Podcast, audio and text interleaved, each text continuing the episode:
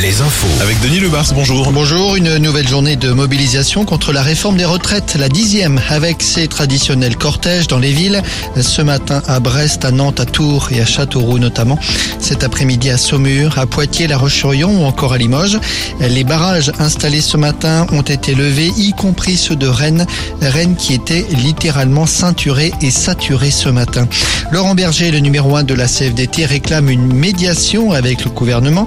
Pas besoin de médiation, répond Olivier Véran ce midi. On peut se parler directement, affirme le porte-parole du gouvernement. Dans les Deux-Sèvres, le démenti du SAMU. Les secours rejettent l'information selon laquelle les services d'urgence auraient été ralentis par les forces de l'ordre. Les secours ont dû en revanche faire preuve de prudence dans certains secteurs d'affrontement sous les projectiles.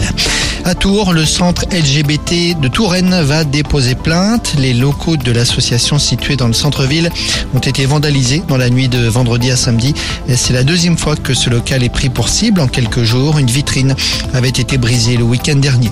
Près de 3000 milliards d'euros, c'est le montant actuel de la dette du pays.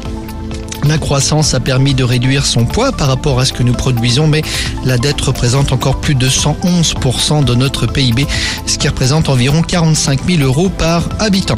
Le foot, parcours idéal pour les Bleus en vue du prochain championnat d'Europe en Allemagne. Les deux prochains matchs des joueurs de Deschamps ce sera en juin contre Gibraltar et la Grèce chez les Espoirs France-Espagne à Vannes ce soir. Et puis en basket, Limoges à Dijon ce soir en Pro B. Le match qui avait été reporté entre La Rochelle et Orléans se joue également ce soir. Retrouvez la météo avec si belles vacances. Si belles vacances, des campings riches en sourires. Grisaille, vent et un peu de pluie cet après-midi sur une moitié ouest de la Bretagne, sur l'autre moitié, comme sur les Pays de la Loire et sur le centre Val de Loire, un ciel partagé entre